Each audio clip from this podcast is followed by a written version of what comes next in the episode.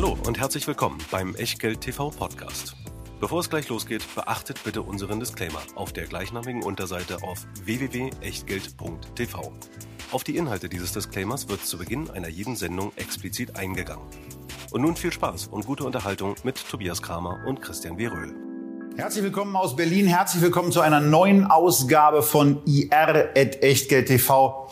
Aber eigentlich können wir es auch fast schon umbenennen. Encarvis at Echtgeld TV. Heute zum siebten Mal Dr. Christoph Hussmann wieder zu Gast. Wieder heißt viertes Mal heute in Berlin. Ähm, schon in freudiger Erwartungshaltung zur Currywurst, die es danach gibt. Aber immer. Erst kommt die Arbeit, dann das Vergnügen. Und ähm, naja, also die Currywurst wird auf jeden Fall ein Vergnügen. Ob es an jeder Stelle im Gespräch so vergnüglich wird, wissen wir noch nicht, denn es gab ja ein paar, paar Sachen, über die wir reden müssen mit Encarvis. Und ähm, bevor es dazu losgeht, normalerweise steigen wir ja immer mit einer Vorstellung des Gastes auch dahingehend ein, woher er kommt. Aber wir hatten die Encarvis jetzt eben schon sechsmal hier. Beim siebten Mal brauchen wir das nicht. Aber eine Sache, die brauchen wir auch dann, wenn Christian in Thailand ist. Ihr ahnt es. Den Disclaimer. you Und auch wenn ich heute nicht im Vogts Bier Express sein kann, gilt natürlich alles, was hier bei Echtgeld TV passiert, ist keine Anlageberatung, keine Rechtsberatung, keine Steuerberatung, keine Aufforderung zum Kauf oder Verkauf von Wertpapieren. Tobias hakt nach bei Christoph Hussmann von Encarvis und was ihr aus diesem Austausch macht oder eben nicht, das ist ganz allein euer Ding und damit auch euer Risiko. Weder unser Gast noch wir können eine Haftung dafür übernehmen, genauso wenig wie eine Gewähr für Richtigkeit, Vollständigkeit und Aktualität der Unterlagen, die ihr wie immer bei Encarvis in Form eines pickepacke prall gefüllten Factbooks in der Echtgeld TV Lounge findet. Und jetzt viele gute Erkenntnisse rund um Sonne, Wind und erneuerbare Energie. Zum vierten Mal, Herr Dr. Husmann. Herzlich willkommen und ähm, vielen Dank für die Einladung. Wir beschäftigen uns heute mit dem Jahr 22. Wir gehen aber auch ins Jahr 2027. Also wir haben ein bisschen was vor. Ähm, aber bevor wir da hingehen, müssen wir erstmal über etwas, etwas sprechen, was bei den Investoren in den letzten Tagen schon für ordentliche Verstimmung gesorgt hat. Die Dividende. Erstmals hat Encarvis 2011 eine Dividende gezahlt. Damals ging es los mit 5 Cent. Die wurde dann in fünf Jahren vervierfacht auf 20 Cent. Und von denen in den weiteren fünf Jahren nochmal um 50 Prozent gesteigert auf im letzten Jahr 30 Cent pro Aktie, die es gab. Und jetzt gibt es Rekordzahlen, die, das können wir schon vorwegnehmen, hier gleich auch noch ein bisschen aufbereitet werden. Ähm, das sieht alles erstklassig aus und man hat so ein bisschen den Eindruck, the sky is blue, the future is green, und ähm, Encarvis geht jetzt los und kürzt die Dividende nicht ein bisschen, sondern streicht sie komplett. Und da fragt man sich, was zum Geier ist da los? Oder vor welchen Schieflagen, um Gottes Willen, müssen Sie denn Unternehmen und Investoren schützen, dass der Schritt notwendig wurde?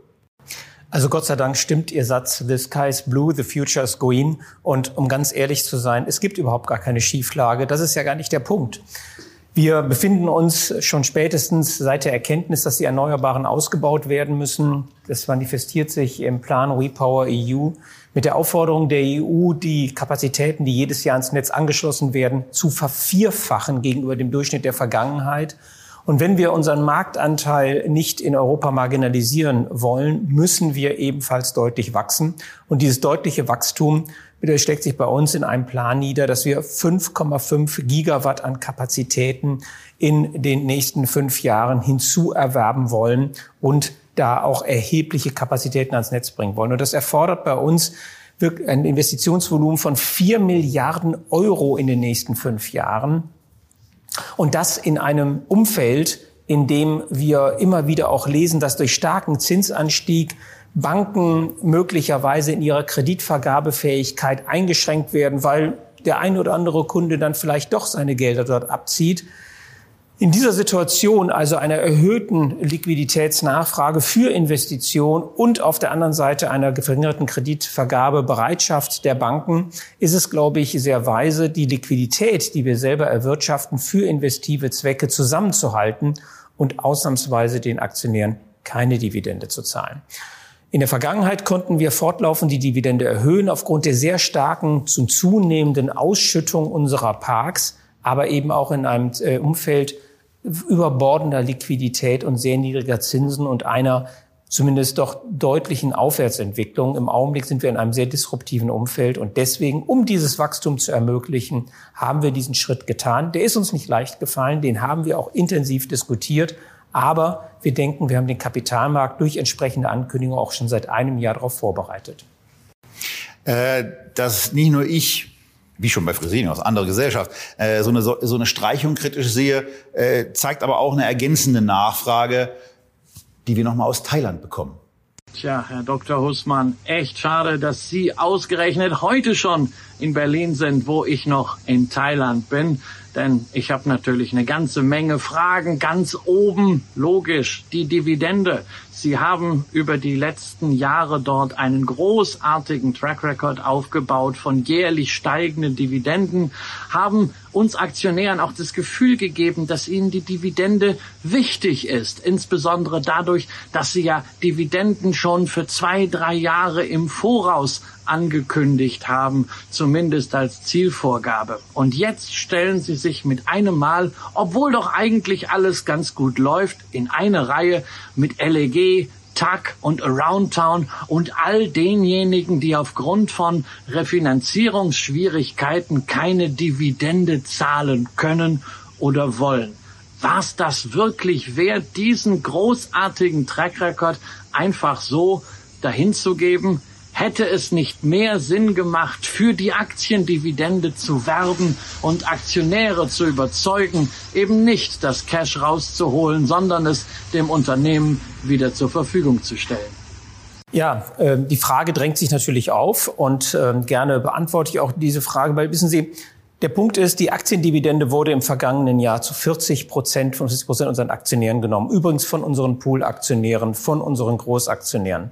Der zunehmende Anteil angelsächsischer Investoren, die wir haben, das sind also große Investoren, aber keine, die wir so unmittelbar erreichen, die können die Aktiendividende häufig aus technischen Gründen gar nicht nehmen, weil die Systeme der Banken in den angelsächsischen Bereich diese Möglichkeit so gar nicht hergeben. Vor dem Hintergrund dieser zunehmenden Quote angelsächsischen Investoren war es klar, dass wir diese mit der Aktiendividende nicht erreichen können. Zudem müssen wir für alle Aktionäre, also für diejenigen, die die Aktiendividende wählen, wie auch für diejenigen, die die Bardividende wählen, für alle den Steueranteil von 25 Prozent abbezahlen. Äh, das heißt, wir hätten am Ende von den bei 30 Cent 160 Millionen Aktien schätzungsweise 48 Millionen Euro äh, Dividende durch eine Aktiendividende am Ende vielleicht 10 Millionen Euro Liquidität im Konzern behalten. Und diese 10 Millionen Euro helfen uns beim Wachstumsplan von 4 Milliarden Euro nicht weiter. In diesem Fall war also nur die Frage digital ganz oder gar nicht. Der Vergleich mit anderen Unternehmen hinkt in diesem Augenblick, weil ich möchte jetzt gar nicht auf jedes einzelne Unternehmen eingehen, weil ich gar nicht deren Geschäftsmodelle im Einzelnen analysieren möchte, warum diese nicht mit uns zu vergleichen sind. Wesentlich ist, der Immobiliensektor steht im Augenblick erheblich unter Druck und die Zurückhaltung der äh, Dividende hat eher etwas damit zu tun, sagen wir mal, den Konzernen über Wasser zu halten. Bei uns geht es nur darum, das Wachstum signifikant weiter auszubauen und dieses zu ermöglichen. Bei uns ist es also eine positive Story.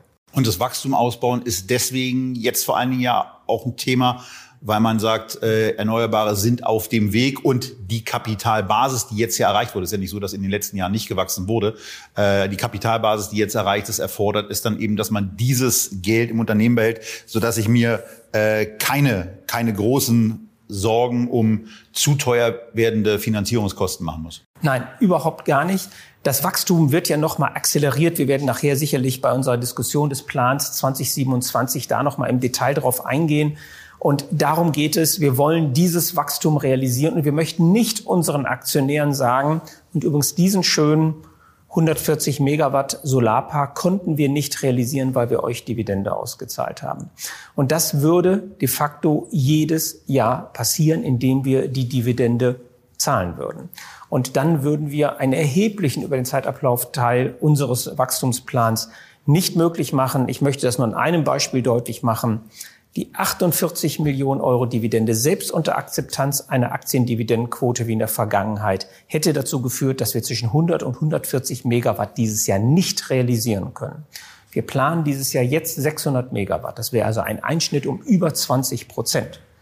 Und das muss man sich auf der Zunge zergehen lassen. Und vor dem Hintergrund haben wir uns entschieden, die Dividende nicht zu zahlen. Dass wir keine Finanzierungsthemen haben, sehen Sie daran, dass wir gerade noch im Februar ein 210 Millionen Euro Schuldscheindarlehen im Markt platziert haben und sind dort wirklich deutlich überzeichnet worden. Wir planten nur 50 Millionen Euro zu heben und haben 210 Millionen Euro am Markt bekommen. Zu welchem Zinssatz werden, wird sowas dann abgeschlossen? Naja, die Zinssätze sind schon eben gegenüber der Vergangenheit um 200 bis 250 Basispunkte angestiegen. Also es steht da schon auch eine 5 vor dem Komma. Okay. Aber die Renditen unserer Parks sind mindestens im gleichen Maße ebenfalls angestiegen. Das heißt, die, der Wertbeitrag aus den neu finanzierten Parks ist höher als der, den wir in der Vergangenheit gesehen haben. Das ist also weiterhin ein sehr profitables und auch ähm, sehr ähm, erfolgversprechendes Wachstum, was wir da vor uns sehen.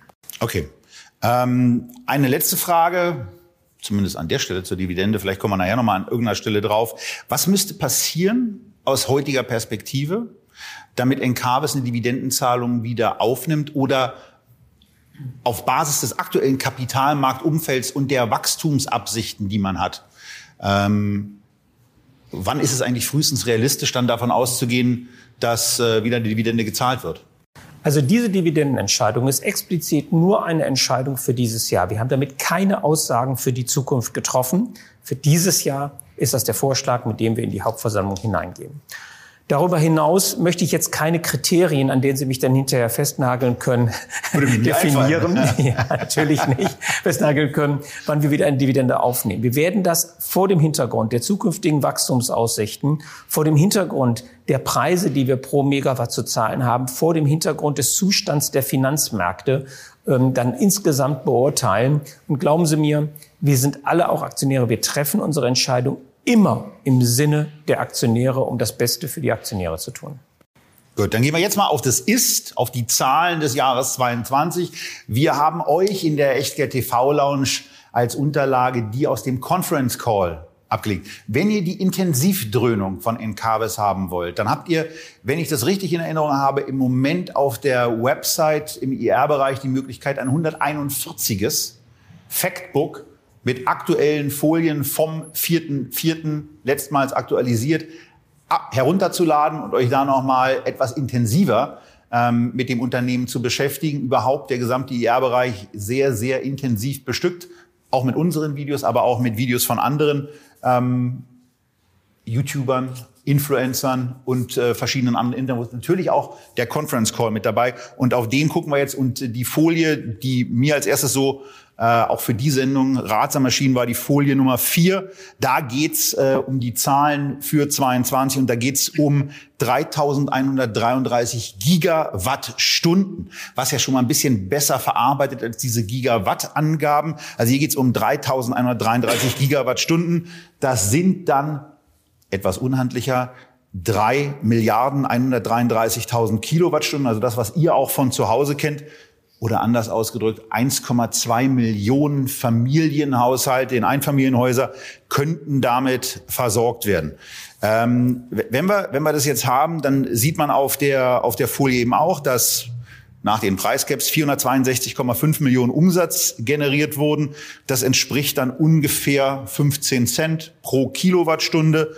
Ähm, und äh, bei dem Umsatz äh, bedeutet diesen Zuwachs von 39 Prozent äh, im Vergleich zum Vorjahr bei einer Produktionsausweitung von 14. Wir haben ja im letzten Jahr schon ein bisschen darüber gesprochen, dass das schon ein besonderes Jahr war, energetisch, äh, das Jahr 2022 und auch für die Encarvis alles andere als normal lief.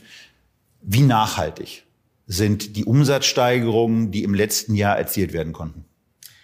Naja, wir äh, werden oder wir sehen jetzt aktuell schon, dass die sehr hohen Strompreise des vergangenen Jahres so in diesem Jahr nicht prognostiziert werden. Wir müssen mal sehen, wie das weitere Jahr sich entwickelt. Aber das Niveau der Strompreise, die wir jetzt haben und die wir auch in den Vorhersagen für die nächsten 10, 15 Jahre haben, liegen immer noch signifikant über dem Strompreisniveau, das wir bis zum Jahr 2021 gesehen hatten. Damals sprach man immer so im Großhandelspreis von 50 Euro die Megawattstunde. Mittlerweile sind wir da schon in, ein, in vielen Ländern in den Hundertern. Also bei einigen sind wir noch bei 70 Euro, so in Schweden vor allen Dingen im PV-Bereich. Aber in anderen, vielen anderen Ländern Europas sind wir beim 120er, 130er, 140 Euro Bereich die Megawattstunde. Das sind nicht die exzessiv hohen Preise des Vorjahres, die wir gesehen haben. Da muss man fairerweise sagen, hat man noch einzelne 15-Minuten-Korridor im Ohr. Wenn man hört 1400 Euro die Megawattstunde, das ist richtig. Das wurde mal in einem 15-Minuten-Zeitraum bezahlt. Das war aber nicht der Durchschnitt über die Monate. Da waren es aber durchaus schon 300 Euro. Diese Niveaus werden wir hoffentlich hinter uns lassen. Ich sage hoffentlich, weil die gesamte deutsche Industrie, aber auch die schwächer gestellten Haushalte haben ja alle unter diesen extrem hohen Strompreisen gelitten und davon hat niemand etwas.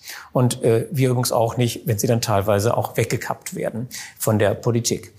Ähm, aber ich glaube, dieses Strompreisniveau, was wir aktuell haben, das werden wir mittelfristig schon weiterhin sehen.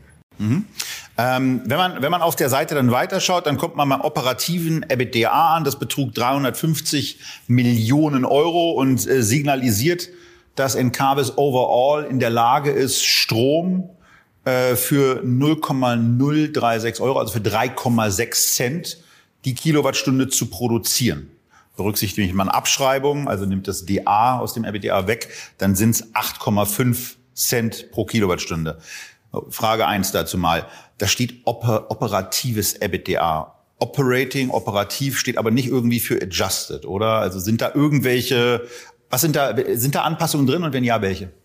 Ja, es sind äh, ein paar Anpassungen drin. Es gibt IFRS-Vorschriften, die nicht ganz die Realität abbilden, um es mal höflich auszudrucken. Fangen wir zum Beispiel damit an, dass wir nach IFRS alle langfristig gemieteten Grundstücke, und die haben wir nun mal für bis zu 30 Jahren oder 40, 50 Jahren gemietet, dass wir diese als Eigentum bilanzieren müssen und demzufolge Zins und Abschreibung dieser Eigentumsrechte sich dann eben in, unterhalb des EBITDA abbilden, aber tatsächlich bezahlen wir Miete.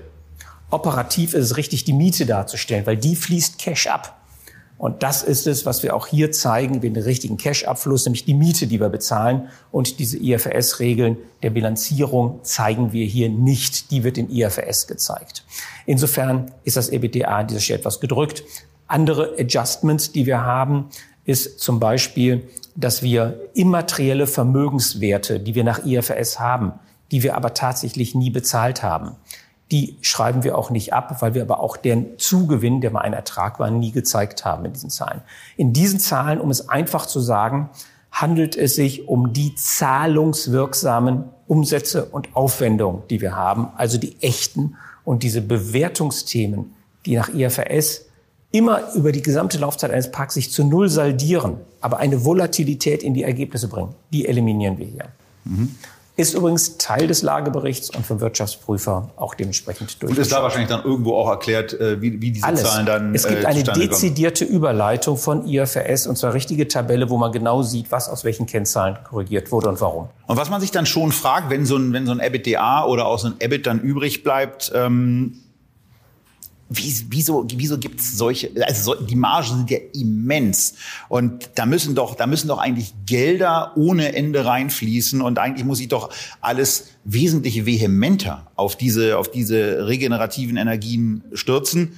Ähm, und daraus ergibt sich auch was anderes, weil wir haben ja gesehen, was Kapital auch mal anrichten kann. Irgendwann ähm, senkt es, senkt es das Renditeniveau auch ab. Und von daher auch die Frage, wenn diese Margen da so attraktiv sind und deswegen eigentlich Geld angelockt werden müsste, müsste dann nicht auch äh, so sein, dass das Renditeniveau runtergeht und auch diese, diese Margen trotz der stand, sich wieder stabilisierenden Strompreise irgendwo absinken? Also diese Margen sind äh, mit äh, über 75 Prozent EBITDA-Marge sicherlich hoch, aber sie sind auch erforderlich.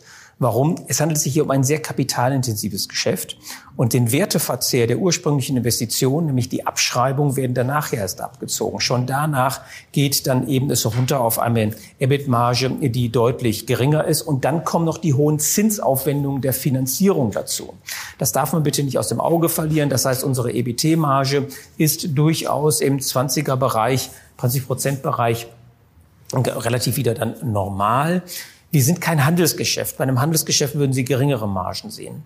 durch die hohen Finanzierungserfordernisse und die Tilgung dieser Kredite, aber auch natürlich des Eigenkapitalsanteils, den wir in den jeweiligen Parks drin haben, brauchen wir diese Margen, braucht die gesamte Industrie diese Margen. Deswegen sehen wir nicht, dass es einen erheblichen Druck auf diese Margen gibt. Im Übrigen durch unsere Investitionstätigkeit und auch durch unsere äh, Effizienzsteigerungsmaßnahmen haben wir diese Margen schon in den letzten acht Jahren sehr stabil gehalten. Wir haben über das besondere Jahr ja schon gesprochen und wir haben über Energiepreisspitzen äh, in extremen Auswirkungen gesprochen. Aber man sieht ja, man sieht ja durch einen einfachen Blick, auch da wieder, wir sind immer noch auf Folie 4, 14 Prozent Ausweitung bei der Energieproduktion, 39 Prozent beim Umsatz. Nun gucken wir ja auch ganz gerne da, dann drunter. Was bleibt denn übrig? Und was dann schon auffällt, EBITDA, EBIT, Cashflow, Cashflow pro Aktie und äh, Earnings per Share wachsen teilweise deutlich niedriger als dieses 39-prozentige Wachstum, was wir da sehen. Also unterproportionales Wachstum bei den Erfolgskennzahlen, bei den äh, dann auch ja bei den Erfolgskennzahlen. Woran liegt das? Naja, also zunächst mal äh, Umsatz 39 Prozent, ähm, EBITDA, glaube ich, 77 Prozent, EBIT plus 33 Prozent. Das ist ja noch eine Kampfklasse, würde ich mal sagen, in der Wachs. 37, nicht 77. 37, pardon, habe ich 77 gesagt, pardon, 37. Ich habe 77 verstanden. Wer Achso, weiß, nee, pardon. Vielleicht kommt es auch im Podcast auch anders rüber. Also, Sorry für die Unterbrechung. 37 Prozent, 33 Prozent EBIT-Wachstum. Das ist schon alles linear, also recht linear innerhalb. Und die Margen sind auch relativ stabil. Dass dann äh, wir zum Beispiel in diesem Jahr äh, das ähm, äh, EBT-Wachstum nicht mehr ganz so stark stattfindet, sondern ähm, in den 20-prozentigen Wachstumsgröße liegt, das ist darauf zurückzuführen, dass wir nicht nur einen sehr starken Anstieg der Strompreise im letzten Jahr hatten, sondern auch einen starken Anstieg der risikofreien Zinssätze. Und bei der Bewertung der Parks in unserer Bilanz, da müssen wir jedes Jahr einen sogenannten Impairment-Test durchführen, sind gerade die risikoarmen PV-Parks die wurden besonders stark belastet mit diesem Anstieg der Zinsen. Nicht operativ, unsere Zinsen sind immer langfristig fixiert, aber in der Bewertung der künftigen Cashflows, der Diskontierungsfaktor ist stark angestiegen und deswegen mussten wir 41 Millionen Euro hier Sonderausabschreibung auf diese Parks durchführen. In einer Situation, wo wir so wahnsinnige Gewinne gemacht haben. Vielleicht gehen wir da noch mal ganz kurz drauf ein, weil das ist immer etwas, äh, was bei den, bei den Fragestellungen und bei den Sorgenfalten, die von euch auch äh, in Kommentaren zum Ausdruck kommen, etwas, was trotz sechs Auftritten immer noch mal und immer wieder erklärt werden kann, zumindest kurz, dass nämlich diese Refinanzierung anders aufgebaut ist als bei ganz vielen Immobiliengesellschaften, die in der Regel mit irgendeiner Restlaufzeit im Bereich fünf, sechs Jahre unterwegs sind. Wenn Encarvis einen Windpark kauft oder hinstellt, dann sieht die Refinanzierung dieses Windparks ein bisschen anders aus, um das Richtig. mal vorsichtig zu formulieren. Ja, wir haben eine bewusst risikoarme Strategie, verfolgen wir hier, und zwar eine sehr dauerhafte. Um es ganz einfach zu sagen, wenn wir eine, wir haben für zwölf, äh, für 20, 15 oder 10 Jahren feste Tarifzusagen, feste Preiszusagen, sei es über einen Einspeisetarif, sei es über einen sogenannten PPA, einen Stromeinspeisevertrag. Und genau über diese Dauer machen wir die vollständige Finanzierung. Das heißt, es wird dafür Sorge getragen in Absprache mit den Banken, dass bis zum letzten Tag dieser Strompreisfixierungsperiode dieser Kredit vollständig getilgt ist und über die gesamte Periode auch eine Zinssicherung stattfindet. Das heißt, der Zinssatz gesichert ist. Das heißt, wenn dieser Vertrag ausläuft, gibt es keinen Kredit mehr, sondern nur noch Full Equity. Es gibt keine Refinanzierungserfordernisse mehr damit und kein Zinsrisiko ich habe jetzt noch ein kleines rhetorisches Nachtreten äh, vor, weil also das mit der Dividende ähm, hat, man, hat man am Anfang schon ein bisschen, aber jetzt, wenn ich, wenn ich alles höre, auch das Thema Investitionstätigkeit, so eine Frage stellt sich dann im Nachhinein ja trotzdem. Also auch wenn man jetzt die Zahlen gehört hat, wo man trotz allem ein bisschen enttäuscht ist, dass man daran dividendentechnisch nicht partizipiert.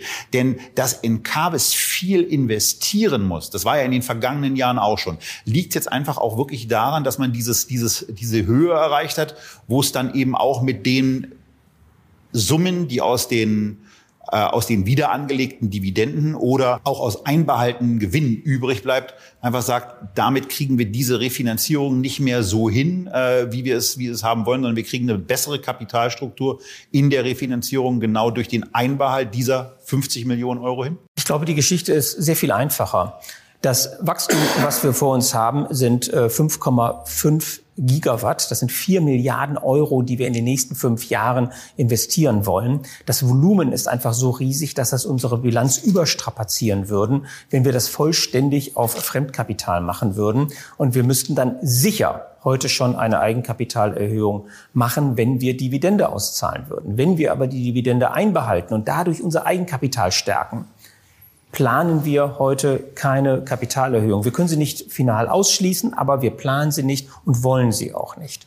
Und vor dem Hintergrund äh, ist diese Dividendenstreichung nötig, um nicht jetzt schon eine Kapitalerhöhung durchführen zu müssen. Das ist der einzige Punkt. Das Wachstum ist einfach so riesig. Und wir wollen ja nicht uns marginalisieren im europäischen Markt. Denn der europäische Markt wird wachsen müssen, wenn die Ziele der Politik auch nur ansatzweise erreicht werden sollen, wenn wir uns von dem russischen äh, Kernkraftbrennstäben, äh, von den Kohle und von dem Gas unabhängig machen wollen, brauchen wir eigene Stromerzeugungskapazitäten ohne derartige Rohstoffe. Und dafür müssen alle kräftig investieren. Und dafür muss man die Liquidität, die jetzt aus den Parks generiert wird, zusammenhalten. Dann, dann, dazu, dann dazu noch eine letzte Nachfrage. Das ist quasi so ein bisschen die proaktive Entscheidung für die Aktionäre, das Geld aufgrund der hohen Attraktivität im Unternehmen zu behalten und zu sagen, wir glauben, dass wir jetzt, oder wir wissen, dass wir jetzt, können Sie ja, ob es ein Glaube oder ein Wissen ist, in eine Phase kommen, in der wir besondere Renditen vereinnahmen können, die insbesondere auch aufgrund des Kapitalmarktumfeldes äh, für Anleger besonders interessant sind. Ja, auf jeden Fall. Denn äh, wir sehen jetzt schon, dass äh, durch äh, den Anstieg des risikolosen Zinssatzes viele, sagen wir mal, verzweifelte Investoren, Finanzinvestoren der Vergangenheit auf der Suche nach renditeträchtigen Investitionsmöglichkeiten äh, in diesen Markt hineingekommen sind, weil sie in anderen Assetklassen keine Investitionsmöglichkeiten gesehen haben, die Barkenntnis in diesem Markt auch Risiken eingegangen sind und dann die Parks überbezahlt haben und damit die Renditen für andere Investoren deutlich reduziert haben. Die haben sich mittlerweile zurückgezogen und wir sehen deswegen eine deutliche Erholung der IRRs, die, der Renditen, die möglich sind. Und daran können wir unsere Aktionäre jetzt direkt, und zwar zu 100 Prozent partizipieren lassen. Ich glaube, dass das für die Investoren deswegen eine sehr gute Entscheidung ist, weil die Renditen, die wir ihnen jetzt ermöglichen, die werden sie kaum in anderen Assetklassen im Markt finden.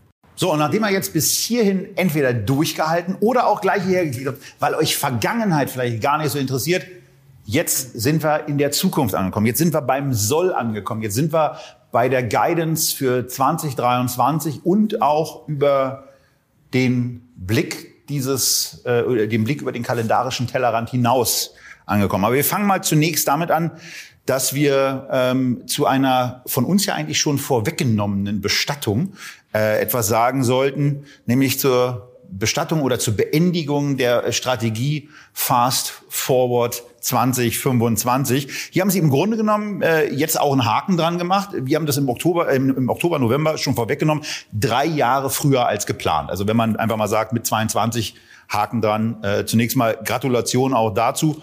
Ist ja auch keine Selbstverständlichkeit. Der Markt hat geholfen, haben wir auch dargestellt, aber jetzt gehen wir mal aufs Aktuelle auf. Äh, gleichzeitig wird von Ihnen echtes Wachstum jetzt erst wieder für 2024 nach einer Normalisierung in 23 in Aussicht gestellt. Ähm, und 2023 wirkt so ein bisschen wie so ein Konsolidierungs- oder auch Übergangsjahr. Äh, zumindest kriegt man den Eindruck, wenn man sich das auf Folie 15 so ein bisschen anguckt, wo diese, wo, wo diese vier wo diese vier Blasen dann quasi sind, die das ein bisschen darstellen, was da, was da für dieses Jahr so angenommen wird. Ähm, trifft es zu und woran liegt es? Also ich würde es eigentlich ehrlich gesagt positiver äh, formulieren. Zunächst einmal ja, wir planen für 2023 einen rund um fünf Prozent reduzierten Umsatz. Das ist aber vor dem Hintergrund zu sehen, dass die Strompreise europaweit in zwar allen Technologien gegenüber 2022 zwischen 21 und 54 Prozent in den einzelnen Ländern zurückgehen. Das ist ein enormer Preisrückgang. Und ähm, da gibt es ja keine Kosten, die diesem Preisrückgang gegenüberstehen. Das müsste eigentlich eins zu eins ins Ergebnis durchrutschen. Und trotzdem schaffen wir es, lediglich einen fünfprozentigen Umsatzrückgang für dieses Jahr zu prognostizieren. Anders übrigens als viele unserer Wettbewerber. Und während andere Wettbewerber dann noch eine Halbierung des Konzernergebnisses prognostizieren, halten wir unseres und glauben sogar, dieses Jahr eine Earnings per Share, ein Ergebnis pro Aktie größer dem letztjährigen Ergebnis zeigen zu können. Und das zeigt wiederum die Resilienz unseres Geschäftsmodells, also die Stärke unseres Geschäftsmodells, deswegen solche konjunkturellen Schwankungen gar nicht so empfänglich sind. Sie rücken jetzt die, die Earnings per Share so ein bisschen in den Mittelpunkt. Wir werden im weiteren Verlauf auch noch feststellen, dass diese Earnings so ein bisschen zurücktreten vor äh, und hinter den Cashflow. Ähm, und wenn man sich da anguckt, Umsatz geht um fünf Prozent zurück und jetzt äh, kommt die zweite Nervphase. EBITDA, EBIT, Cashflow und Cashflow pro Aktie ähm, fallen wiederum stärker zurück als der Umsatz zurückgeht. Ähm, also zum zweiten Mal so dieses, diese Profitabilitäts- äh, Nachbohrung. Woran liegt es in diesem Jahr? Das hat im Wesentlichen damit zu tun, wie, warum der Umsatz bei uns nicht so stark zurückgeht. Wenn wir uns mal alleine anschauen, und auch dazu gibt es in dem zitierten Factbook eine Seite, die das explizit darstellt, haben wir eine rund zwölfprozentigen Umsatzrückgang aufgrund dieses Preiseffektes, nämlich um 62 Millionen Euro geht unser Umsatz aufgrund des Preiseffektes zurück. Und dies wird dann kompensiert durch das Wachstum unserer Dienstleistungsgeschäfte, nämlich das Asset Management und insbesondere der Volljahreseffekt aus dem vollkonsolidierten Stern, das ist die technische Betriebsführung, die wir letztes Jahr gekauft haben, die tragen einen erheblichen Beitrag zu dem Umsatz Kompensation bei und schließlich auch unsere neu akquirierten Parks, die auch neue Gigawattstunden und neue Umsätze generieren. Und das kompensiert das Ganze. Und das ist jetzt wichtig. In unseren PV-Parks und in unseren Windparks werden wir weiterhin 75 Prozent EBITDA-Marge und auch eine sehr hohe EBIT-Marge haben. Das ist die gleiche Größenordnung, wie wir es in den vergangenen Jahren hatten. Aber die neuen Dienstleistungsgeschäfte, die haben eine geringere EBITDA-Marge. Wir hatten uns gerade unterhalten, kapitalintensives Geschäft hat eine hohe EBITDA-Marge, weil Kapital noch zu bedienen ist, reflektiert durch die Abschreibung und die Zinsen. Aber das ist beim Dienstleistungsgeschäft nicht der Fall. So hat also Stern SPA, unsere technische Einheit, die wir jetzt im Volljahreseffekt haben, eine 18-prozentige EBITDA-Marge, was schon relativ hoch ist für ein Dienstleistungsgeschäft aber in dem Durchschnittsbetrachtung des Konzerns nimmt damit die EBITDA-Marge ab. Das ist der Grund, ist aber keine veränderte Profitabilität, sondern es ist vielleicht eher Ausdruck der Vergrößerung des Geschäftes, das nicht mal preisabhängig ist, also strompreisabhängig ist. Neben der Guidance, die auf Folie 18 übrigens abgebildet wird, vor allen Dingen auch für die von euch, die die Einblendung während des Videos nicht sehen, weil sie uns im Auto, äh, im Podcast hören, wie immer, rechts ranfahren, Unterlagen runterladen, mal kurz auf die Seite 18 gucken, beziehungsweise jetzt eigentlich auf die Folie 20 in dieser, in dieser Präsentation ähm, der, des, des, ja, des Company Updates. Da veröffentlichen Sie auch was, was relativ ungewöhnliches, nämlich Analystenschätzungen. Also Sie stellen der Guidance auch noch Analystenschätzungen gegenüber. Äh, und da zunächst mal die Frage, wieso machen Sie das? Naja, wir fragen unsere Analysten ja auch vorher, was ist eure Erwartungshaltung überhaupt an dieses Jahr? Und ähm, damit wir äh, das äh, auch für den Kapitalmarkt verstehen, weil wenn man eine Zahl veröffentlicht, irgendeine Zahl, zum Beispiel 440 Millionen Euro Umsatz, dann stellt ja jeder die Frage, ist das jetzt gut oder ist das schlecht? Dann würde man zunächst mal auf das Vorjahr referenzieren. Jetzt stehen, gehen die Strompreise zurück um 21 bis 54 Prozent, je nach Land und Technologie. Stellt man sich immer noch die Frage, ist ein minus 5 Prozent gut oder schlecht? Das kann man ja dann nur beurteilen, wenn man irgendeinen Maßstab dafür hat. Und das wäre zum Beispiel der Durchschnitt der Analystenschätzung, weil die ja diesen Strompreisrückgang auch kennen, weil sie auch wissen, wie andere Unternehmen in der gleichen Branche daraufhin reagieren und adjustieren ihre Erwartungen. Das ist also sozusagen der Vergleichsmaßstab. Und was total spannend ist bei dieser Gegenüberstellung, Sie haben eine Guidance, äh, der Umsatz 440, Millionen Euro. Ähm, die durchschnittlichen Analysten sagen 442 Millionen. EBITDA 310, da sagen die Analysten im Durchschnitt 325, 5 Prozent mehr, als sie erwarten, aber mit ganz interessanten Ausprägungen. Denn sie geben auch das, den Extremwert nach oben und den Extremwert nach unten an. Und da guckt man dann hin und fragt sich schon so ein bisschen, was, was ist denn in deren Taschenrechner reingeschlüpft und warum liegt das so auseinander? Weil einmal 271 Millionen EBITDA, klasse Sache, brauchen wir nicht drüber reden, aber gegenüber den 375, die auch als anderer Extremwert, als positiver Extremwert äh, zum Ausdruck gebracht werden, äh, ist es eben etwas, wo die Top- und Flop-Werte, um es mal ein bisschen lapidarer zu formulieren, 100 Millionen Euro auseinanderliegen. Was äh, wissen Sie, woran das da liegt und wie die Analysten ihren Taschenrechner oder ihre Excel-Tabelle gefüttert haben? Sagen wir es mal so, bezüglich der Strompreiserwartung müsste man ja als erstes fragen, welche Strompreise haben die Analysten mhm. gewählt? Und tatsächlich haben wir im ersten Quartal diesen Jahres für das Jahr 2023 sehr unterschiedliche Strompreisannahmen gesehen im Markt. Und wenn die dann eine höhere Strompreisannahme von Anfang des Jahres genommen haben, dann kommen die mit unseren Kilowattstunden dann auch zu höheren Umsätzen und folgerichtig auch zu höheren EBITDA-Werten. Wenn jemand aber vielleicht die aktuelleren Strompreisprognosen genommen hat, die wir auch genommen haben, kommt er vielleicht zu den geringeren Werten. Eine zweite Frage, die ich Ihnen jetzt aber im Detail nicht beantworten kann, ist, hat jeder dann dieser Analysten eine Bottom-up-Planung gemacht oder eine Top-down-Planung? Top-down heißt, die sagen, ja, die haben immer 75 Prozent EBITDA-Marge, auf mein erhöhtes Umsatz setze ich einfach mal 75 Prozent, dann habe ich auch das EBITDA. So kann Gerade in dem Marktumfeld ist nicht so der cleverste Ansatz. An der Stelle äh, ja, bei für, den für Solar und Wind so. würde das sogar noch zutreffen. Wenn man das dann aber von unseren technischen Einheiten mhm. zum Beispiel, die nur eine 18-prozentige EBITDA-Marge haben, dann 75 Prozent annimmt, läuft da offensichtlich was schief. Also deswegen, äh, die Analysten geben sich äh, sicherlich im unterschiedlichen Ausmaß viel Mühe, sind im unterschiedlichen Ausmaß detailliert. Man hat hier einen Durchschnitt, das ist immer etwas schwierig, dann den Vergleich zu machen. Also deswegen wichtig war für uns, dass insgesamt ein Umsatzziel erwartet wird, in dessen Range wir uns auch exakt befinden. Sie haben das gerade gesagt, 442 Millionen Umsatzzielerwartung. Wir sagen größer 440, da sind wir genau. Und die Earnings per Share Erwartung sind 58, etwas Cent, die die haben. Wir haben über 60 Cent. Das passt auch. In der GOV-Struktur dazwischen holpert es manchmal ein bisschen, aber das ist nicht so tragisch. 23, Haken dran. 22 Haken, haben wir auch einen Haken dran gemacht. Aber jetzt, jetzt geht's um das, äh, nachdem wir, nachdem wir die Strategie oder nachdem wir Fast Forward 25 jetzt mit dem Haken versehen haben, auch 23 mit dem Haken versehen haben, jetzt blicken wir ein bisschen weiter nach vorne. Äh, 2027. Und da gehen Sie oder da nehmen Sie sich vor, äh, Ihre Kapazität auf Basis äh, der Gigawatt-Angaben, die Sie da machen, zu verdreifachen. Äh, da stehen jetzt leider Gottes nicht die, die, äh, die Gigawattstunden, was äh, für Verbraucher, äh, glaube ich, in der Regel einfacher zu verarbeiten ist.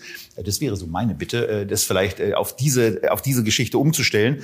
Aber ähm, wenn, man, wenn man sich das anguckt, dann findet man auf der Folie 31 vor allen Dingen auch zwei Angaben, ähm, wo eben äh, einmal eine Steigerung um 5,5 Gigawatt, nämlich bei Megawatt at least RTB ist. Und dann ist noch eine zweite Angabe, Megawatt operational. Ähm, da ist das Wachstum nicht mit dem Faktor 3,2, sondern nur in Anführungsstrichen natürlich mit dem Faktor 2,73. Äh, was sind diese beiden, was sind diese beiden Angaben? Worin unterscheiden sie sich? Also erstmal zunächst mal freue ich mich sehr über Ihren Wunsch, dass wir das in Gigawattstunden ausdrücken. Das ist auch unsere Präferenz. Warum ist das so? Weil ein Megawatt Kapazität sagt zunächst mal relativ wenig, denn zwischen Solar und Wind gibt es einen signifikanten Unterschied. Man kann grob sagen, so eine Windkapazität ist doppelt so teuer wie eine Solarkapazität. Aber ein Megawatt Wind bringt auch ungefähr doppelt so viel Megawattstunden wie eine Solarkapazität. Insofern äh, ist das hier, äh, wird hier Äpfel mit Birnen in einen Topf geworfen und Obstsalat kredenzt. Der Punkt ist, dass uns die Erwartungshaltung von draußen vom Markt immer wieder eher an uns herangetragen wird. Was heißt das denn Megawatt? Megawattstunden ist das deutlich bessere. So würden wir es auch in der Tat am liebsten draußen kommunizieren. Der Einfachheit halber haben wir hier Megawatt genannt und dabei ist hier die übliche 80-20-Regel unterstellt. 80 Prozent PV, 20 Prozent Wind. Diese beiden Kategorien, die Sie angesprochen haben, at least ready to build oder operational, naja, operational, das sind diejenigen Parks, die wir dann schon über die Zeit ans Netz angeschlossen haben, die Kilowattstunden produzieren, Cash generieren für unsere Aktionäre. Und die Ready to Build, das sind diejenigen, die, wo wir, die wir gesichert haben, wo wir ein PPA kurzfristig abschließen und wo der Bau beginnt. Das Problem ist, dass in der derzeitigen Umfeld mit Lieferkettenproblemen, mit einem extrem starken Wachstum, in dem auch möglicherweise die Komponentenhersteller auch erstmal nachziehen müssen mit ihren Kapazitäten, das alles erstmal herzustellen, was der Markt braucht, mag es auch Verzögerungen geben. Und das ist hier auch entsprechend dargestellt. Wir sichern uns zwar Parks, aber der Bau mag möglicherweise etwas länger dauern. Deswegen Sei es vertraglich gesichert, das andere ist dann eben dauern, ob, wirklich auch operativ. Exakt. Aktiv. Genau. Und da wir dann nicht äh, Erwartungen hier schüren wollen, die wir nicht erfüllen können, haben wir also berücksichtigt, dass wir ein zunehmendes Volumen im Bau haben, aber eben leider noch nicht fertig. Sollten sich diese Lieferkettenprobleme und Lieferschwierigkeiten ergeben und wir schneller die Parks anschließen, umso besser. Wir freuen uns ja, wenn wir den Kapitalmarkt positiv überraschen können. Apropos Kapitalmarkt, nun ist es ja so, wenn Sie da diese 5,5 Gigawatt Kapazität schaffen wollen, wie viel Gigawattstunden das auch immer sind, das machen wir im nächsten Update dann im Mai schon. Da kommt in Kabels nämlich unmittelbar vor der Hauptversammlung äh, erstmal hierher finden wir auch gut, ähm, ist dann so, äh, dass man sich die Frage stellt, wie sollen das finanziert werden? Nun haben Sie zur Einleitung schon gesagt, Vier Milliarden müssen in den nächsten oder werden in den nächsten vier Jahren investiert werden. 5,5 Gigawatt. Das ist ja ganz praktisch, weil dann kann man so sagen, so acht, also ein Gigawatt scheint so im Bereich von 800 Millionen Euro bei der Herstellung oder bei der Aufstellung äh, zu kosten. Äh, bei diesen vier Milliarden haben wir ja gelernt, 50 Millionen Euro sparen sich in den nächsten Jahren durch Dividenden. Also wenn man so rechnet, ich weiß, Sie haben ja eben schon klargestellt, es gilt nur für dieses Jahr, aber wenn man das mal fortsetzt, heißt es, dass Sie in den nächsten vier Jahren 200 Millionen Euro Dividenden einsparen würden. Es war ja nicht, Sie haben ja nicht alles ausgeschüttet, sondern ein Drittel blieb ja dann in der Regel auch noch übrig vom Gewinn. Der ist jetzt ja auch noch gestiegen. Also sagen wir, dass es wahrscheinlich so um 100 Millionen im Jahr geht, die Sie drin behalten. Heißt also, 400 Millionen haben Sie alleine. Bleiben ja dann 3,6 Milliarden Euro übrig. Also, wie finanzieren Sie das?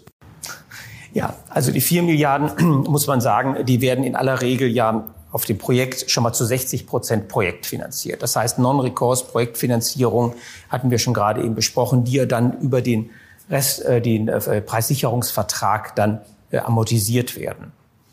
Vollständig. Diese 2,4 Milliarden werden wir also das Kredite aufnehmen auf Parkebene, bleiben also runde 1,4, 1,6 Milliarden Euro übrig, die wir dann anderweitig finanzieren müssen.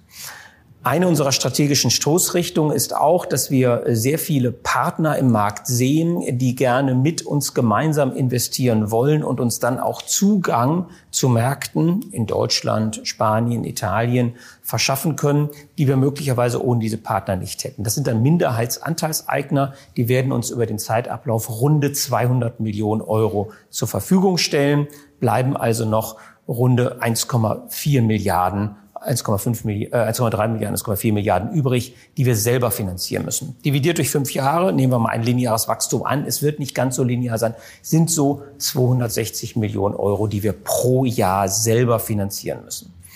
Nun, Sie haben von der eingesparten Dividende gesprochen. Ich würde lieber erstmal von dem operativen Cashflow sprechen, den wir haben. Der steigt ja sukzessive auch an. Allerdings müssen wir daraus eben ja auch noch die Tilgung alter Kredite, ungefähr 150 Millionen Euro pro Jahr bezahlen. Der Rest bliebe übrig. Ein Teil müssen wir auch über Kredite finanzieren, die wir aufnehmen können. Das können wir aber wahrscheinlich, weil nämlich die Eigenkapitalquote stabil bleibt aber auch, weil wir eben auch fortlaufend auf Parkebene tilgen.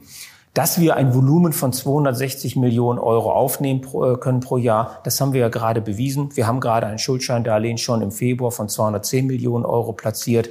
Wir haben noch unsere revolvierende Kreditfazilität, die wir letztes Jahr eingeführt haben. Dieses Jahr sind wir also durchfinanziert mit unseren Parks. Und das werden wir hoffentlich genauso gut auch in den nächsten Jahren schaffen. Wie gesagt, das hängt auch ein bisschen von der den Kapitalmärkten ab. Eine besonders schöne Folie ist ja die 32er. Da sieht man dann eben, wie sich das ganze, wie sich dieses ganze Wachstum und auch eine, eine, eine Beschleunigung beim Wachstum äh, ne, right now, also gerade jetzt eben auch auswirken wird, auswirken soll. Aber man ist natürlich von der von der Vorseite an eine Zahl, äh, die hat man eingeloggt: Verdreifachung der Kapazitäten. Ähm, und wenn man dann hinguckt bis 2027 und wenn man auch die operative Zahl dann nimmt, wie ja die 2, das eine 2, äh, eine 2,7-fachung war, also 173 Prozent Zuwachs, dann guckt man da so hin und denkt sich so, hm, 81-prozentiges Umsatzwachstum, 27-prozentige, äh, 52-prozentiges Wachstum beim Cashflow pro Aktie, 68-prozentiges Wachstum beim EBITDA, 61-prozentiges Wachstum beim operativen Cashflow selbst. Hm. 173 Prozent Wachstum operativ, über 200 Prozent Wachstum äh, bei den Kapazitäten. Das wirkt sich ein bisschen gering aus. Woran liegt es? Naja, in der Vergangenheit, die Historie der erneuerbaren Energieparks ist ja schon eine etwas längere und wir kommen aus einem subventionierten Umfeld. Und damals wurden die Kilowattstunde mit sehr hohen Preisen bewertet. In dem heutigen marktlichen Umfeld, dem wir uns heute stellen und auch sehr effizient stellen und dabei tolle Renditen auch erwirtschaften, stellen wir uns mit auf deutlich geringere Strompreise ein, als wir sie ursprünglich subventioniert mal bekommen haben. Das heißt, die Kilowattstunde, die wir jetzt durch eine neue Kapazität erzeugen, wird geringer vergütet, als sie es ganz am Anfang getan und auch heute noch gültig getan wird.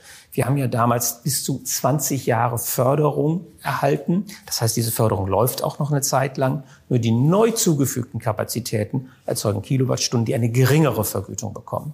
Und deswegen ist das Umsatzwachstum nicht so linear wie das Kapazitätswachstum. Und die anderen Größen, die dann niedriger ausfallen, hat eben den genau geschilderten Effekt. Exakt. Also man muss sich schon ein bisschen darauf einstellen, weil jetzt, jetzt haben wir es das dritte Mal in dem Gespräch und jetzt, jetzt werde, da wäre ich dann natürlich schon penetranter. Äh, also wir haben, wir haben es schon damit zu tun, dass man sich darauf einstellen muss, auch ein unterproportional zum Umsatz erfolgendes Wachstum im Bereich äh, der Erfolgsgrößen der anderen KPIs zu haben. Ja, das ist richtig, aber, und das ist das Wichtige, die Renditen der Projekte werden sogar besser als in der Vergangenheit. Und das liegt einfach daran, wir bekommen pro Kapazität eine höhere Stromausbeute aufgrund der zunehmenden Effizienz im Markt, bekommen dafür eine geringere Vergütung pro Kilowattstunde aufgrund des wettbewerblichen Marktumfelds. Aber das wird in diesem Marktumfeld, wenn wir diese Parks kaufen, wird dieser Cashflow to Equity, den wir bekommen aus diesen Parks heraus, wird mit einer höheren Renditeerwartung konfrontiert. Und deswegen rechnet sich das. Wir haben höhere Renditen, die wir heute bekommen, als wir sie in den letzten Jahren noch bekommen haben. So, nun ist es so, dass man äh, sich das anguckt und so sieht 81 Prozent. Ja, hm, hm, hm, in vier Jahren, ähm, dann denkt man so an Softwareunternehmen und wir, wir, wir reden hier über eine Wachstumsstory und äh, dass das alles so dynamisch ist. Und jetzt haben sie die, äh, die, die jährliche Wachstumsrate ja praktischerweise gleich mit angegeben. 16 also Prozent, das ist, also muss man ja auch immer mal sagen, 16 Prozent Wachstum zu prognostizieren, äh, ist, ja, ist ja eine positive Sache. Äh, aber auf der anderen Seite sage ich dann eben auch, wir reden hier von einer totalen Wachstumsgeschichte. Ähm, ist es, äh, ist es etwas, wo Sie, wo Sie vielleicht ein bisschen zurückhaltend waren? Oder anders gefragt, wie, wie wächst eigentlich der Markt in dieser Zeit? Also der Markt wächst exakt linear. Wir haben uns bei diesen Wachstumsplänen bis 2027 darauf konzentriert, dass wir genau unseren Marktanteil halten. Wir, es ist kein Verdrängungswettbewerb, den wir hier planen, sondern wir halten ihn nur. Das heißt, es ist ein lineares Wachstum. Ich finde auch ehrlich gesagt, dass die Wachstumsraten von 16 Prozent für ein Geschäft, das mittlerweile ja auch von uns seit 15 Jahren betrieben wird, äh, gar nicht schlecht sind, sondern sogar sehr gut. Denn der Basiseffekt wird ja immer höher. Denn er wird ja immer bezogen auf den Ausgangswert. Wenn wir ursprünglich mal mit 40 Millionen Euro angefangen haben, war ein Wachstum nicht so wahnsinnig schwer, äh, großes Wachstum darzustellen, weil wir uns dafür nur verdoppeln mussten. Von einem Umsatz von 440 Millionen Euro sich mal eben kurz zu verdoppeln, ist schon wahnsinnig schwer. Wenn wir das in braucht viel Fläche, braucht viele Windräder. Viele Windräder, viel Technik, viele Ingenieure, viele Arbeitskräfte, die das machen und wahnsinnig viel Kapital.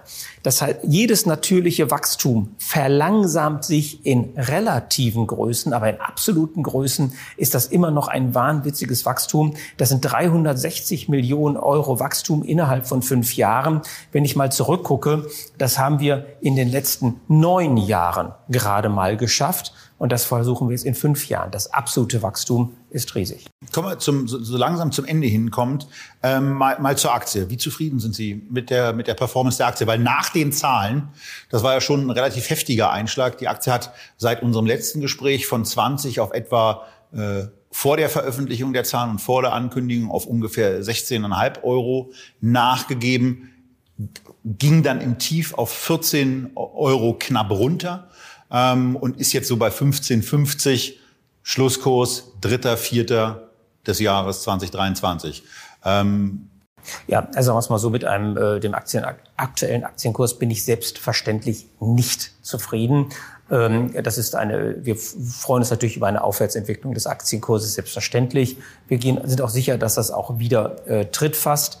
Im Vergleich zu unseren Peers schlagen wir uns wirklich sehr gut nach wie vor. Das ist keine Selbstzufriedenheit, die mir aus mir spricht, sondern das ist immer ganz wichtig, dass man guckt, wie die äh, Konkurrenten sich oder die Wettbewerber sich hier jeweils verhalten. Der Hintergrund ist, ist man schlechter als die Wettbewerber, dann hat man wo offensichtlich ein individuelles Problem. Ist man aber nicht so schlecht wie die Wettbewerber oder vielleicht besser sogar besser als die Wettbewerber, dann hat man was richtig gemacht. Und der wesentliche Punkt ist, dass wir ich glaube, jetzt zwei, drei Sachen, und zwar in der Branche, in der jüngsten Vergangenheit zu verkraften hatten. Auf der einen Seite ist das ähm, die hohe Inflation, die bei den Komponenten zu spüren ist und der Kapitalmarkt sich fragt, ob dies auch dauerhaft mit den Renditen so positiv weitergeht, wie avisiert wurde. Ähm, darüber hinaus haben wir die hohen Strompreise des letzten Jahres gesehen und die gleiche Frage, die Sie auch gerade gestellt haben, ist das denn dauerhaft, dass die Strompreise jetzt runtergehen oder können die auf einem solchen Niveau bleiben? Das dritte ist, diese hohen äh, Zinsanstiege erleidet die erneuerbare Energiebranche das gleiche Problem wie die Immobilienbranche. Und ich kann das nicht für alle erneuerbaren Energieunternehmen sagen, aber ich kann es für uns sagen. Mit allen drei Problemen werden wir fertig und das sind eigentlich gar keine Probleme, sind Herausforderungen, die wir uns auch sehr gerne stellen. Das sind marktliche Entwicklungen, unsere Renditen steigen und äh, auch und, äh, deutlich stärker übrigens als unsere Mindestrenditeanforderungen, sodass also die Marge, die wir für die Aktionäre erwirtschaften, immer weiter ansteigt. Wir haben tatsächlich, wenn Sie das mal vergleichen, über fast jeden Zeitraum mit unseren Peers, sind wir immer in dem besten Teil oben. Wir sind also noch immer der viertbeste Wert unter allen Erneuerbaren in der Entwicklung und übrigens was die Bewertung angeht, immer noch sehr ordentlich. Dazu hatten wir dann eine Irritation, die war dann am letzte, letzte Woche, als wir bekannt gegeben haben, dass die Dividende gestrichen wird. Was wir hier erlebt haben, ist, äh, dass unsere sogenannten Yield-Investoren, die auf eine Dividende Wert legen, dies auch teilweise in ihren Satzungen drinstehen haben, dass die uns verkaufen mussten. Das sind drei Prozent unseres Aktionariats, das sind 4,8 Millionen Stücke. An dem Tag der Bekanntgabe wurden vier Millionen Stücke gehandelt. Das war dieser Kursrückgang. Aktuell, gerade diese Minute, steht unser Kurs wieder bei 16,05 Euro. Und damit sind wir wieder auf dem Niveau, was wir am Vortag hatten. Also ich glaube, dass sich das äh, sehr positiv äh, herausentwickelt. Ich glaube, dass die ähm, Aktionäre jetzt im Wesentlichen Wachstumsaktionäre sind, die noch, die bei uns sind, denn die haben nämlich diese vier Millionen Aktien gekauft und die werden mit uns jetzt diesen Wachstumstrend miterleben. Ich bin sehr zuversichtlich, dass der Kurs sich entwickelt. Ich habe übrigens auch an dem Tag der Kursschwäche selber dazu gekauft. Das wäre lustigerweise genau die Frage gewesen, aber da, vielleicht können Sie die Frage auch für Ihren Kollegen Mario Schiru äh, beantworten. Denn ähm, Sie als Vorstände haben natürlich auch eine Sichtweise. Sie haben gesagt, Sie sind mit dem Kurs unzufrieden. Ähm, wie sind Sie denn selber so insgesamt, ähm, weiß nicht, wie das, wie das da veröffentlicht wird, wie Sie das selber auch das Closen ähm, in der, in der NKWs positioniert und ähm, Wann haben Sie nochmal nachgekauft? Letzte Woche. Aber okay. an dem Tag der Bekanntgabe. Also unter 15 Euro haben Sie gekauft? 14,26 Euro. Okay, das war äh, 21 Cent über dem von mir festgestellten Tiefskurs. ähm, okay, also das, das ist ja auch eine Aussage äh, aus Sicht des Sprecher des Vorstands. Ähm, wenn er dazu packt, dann ist das Commitment und die Überzeugung, dass die Aktie da mal auf jeden Fall zu günstig ist, da. Ja, ich habe auch äh, schon vor anderthalb Jahren für 17,99 gekauft und auch da fand ich, äh, war äh, der, der Aktie nicht fair bewertet, sondern einen deutlichen Aufwärtstrend. Also ich sehe hier ähm, überhaupt sehr positive Entwicklung vor uns. Hintergrund ist, wir brauchen die Erneuerbaren. Ähm, in der politischen Diskussion ist das auch hier in Berlin ganz klar, dass wir die Erneuerbaren benötigen, dass wir auch ein Marktdesign benötigen, das äh, freies äh, Wirtschaften hier zulässt. Äh, ich bin also ausgesprochen positiv, dass das Geschäftsmodell von Encarvis europaweit nach wie vor sehr erfolgreich ist, dass wir unser Wachstum umsetzen und dass das für die Aktionäre, wenn einige dann ein paar Jahren mal zurückblicken, glaube ich, dass sie dann sagen werden, dass das eine gute Entscheidung war, dass wir die Dividende gestrichen haben. Und damit kann man ja sagen, das ist doch ein optimales Schlusswort. Eigentlich weil Bonusrunde bei Echtgeld TV. Wir haben jetzt hier siebenmal mit Encarvis gesprochen und wir haben äh, auch schon an verschiedenen Gesprächsteilen in unseren Gesprächen, wo wir diverse Unzufriedenheiten äh, mit der Politik und ihren Entscheidungsprozessen recht freien Lauf gelassen haben. Sie ja, Sie ja auch. Ähm, aber äh, Ihnen und Ihrem Kollegen, äh, Ex-Kollegen muss man jetzt sagen, dem Herrn Paskat die Gelegenheit gegeben haben, mal in die Kamera auch die Politik zu adressieren, Appelle in die Kamera zu sprechen. Ähm, und da würde mich jetzt nach nach der, also nach sechs Gesendeten, nach ab, zum Abschluss der siebten Sendung, einfach mal interessieren, wie ist denn dieser Kontakt zur Politik? Wie hat der sich entwickelt und äh, in welchem Austausch stehen Sie als Unternehmen oder vielleicht auch die Branche im Moment gerade mit den Punkten, wo Sie sich in den letzten Sendungen ja selber, Herr Paskat auch, unzufrieden, beispielsweise mit ähm, Entscheidungen oder Wegen aus dem Bundeswirtschaftsministerium geäußert haben, mit Entscheidungen und Wegen aus dem Finanzministerium geäußert haben. Äh, wie sieht's da aus? Ist da der Kontakt intensiver geworden? Ähm, ganz klare Aussage, ja, übrigens auch nicht nur zur deutschen Regierung, sondern wir stehen auch mit anderen Regierungen im unmittelbaren und direkten Austausch. Wir sind ja nur in Europa weit tätig.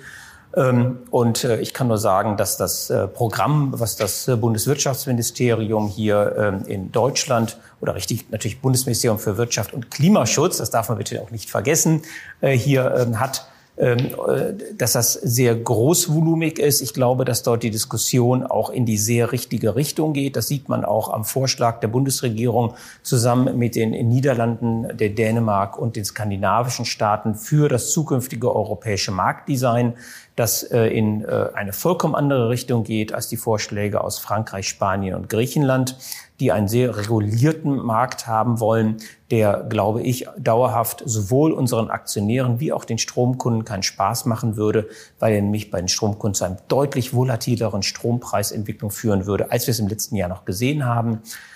Der Vorschlag der deutschen und nordischen Staaten geht vollkommen in die richtige Richtung, nämlich Aufrechterhaltung des Merit-Order-Prinzips, äh, Kontrahierungsfreiheit für alle Unternehmen und Preise werden über PPAs frei verhandelt. Genau das ist unser Geschäftsmodell. Das geht genau in die richtige Richtung. Und ja, wir haben auch direkten Kontakt und äh, konnten auch unsere Meinung dort äußern, fühlen uns dort auch verstanden. Jetzt muss die Politik schauen, was sie auch davon umsetzen kann. Und darauf sind wir gespannt. Das werden wir hier auch weiterhin mit euch zusammen und Herrn Dr. Hussmann, vielleicht auch mal dem anderen Vorstandskollegen, ähm, zusammen begleiten. Der muss ja auch mal in den Genuss der Currywurst hier kommen. Ähm, und sagen ansonsten vielen Dank für die Aufmerksamkeit. Sorry für das kleine Überziehen. Ich hätte ja gedacht, dass, dass das, ähm, wenn ich hier alleine bin, dass wir das in unter einer Stunde schaffen. Aber die Bonusfrage musste jetzt eben auch zur Politik noch sein. Das soll's mit dem vierten Auftritt von Dr. Hussmann und dem siebten Auftritt von der Encarvis AG für heute gewesen sein. Wir sehen uns Encarvis und Echtgeld TV schon wieder Ende kommenden Monats, unmittelbar vor der HV, wird erstmal hier bei Vogts Bier Express oder wo immer wir denn drehen, vorbeigeschaut. Da gibt's also nochmal das Update vor der HV bei Echtgeld TV. Und bis dahin bleibt ihr wie immer A, gesund, B investiert und wir freuen euch, wir freuen uns darüber, wenn ihr das nächste Mal wieder einschaltet.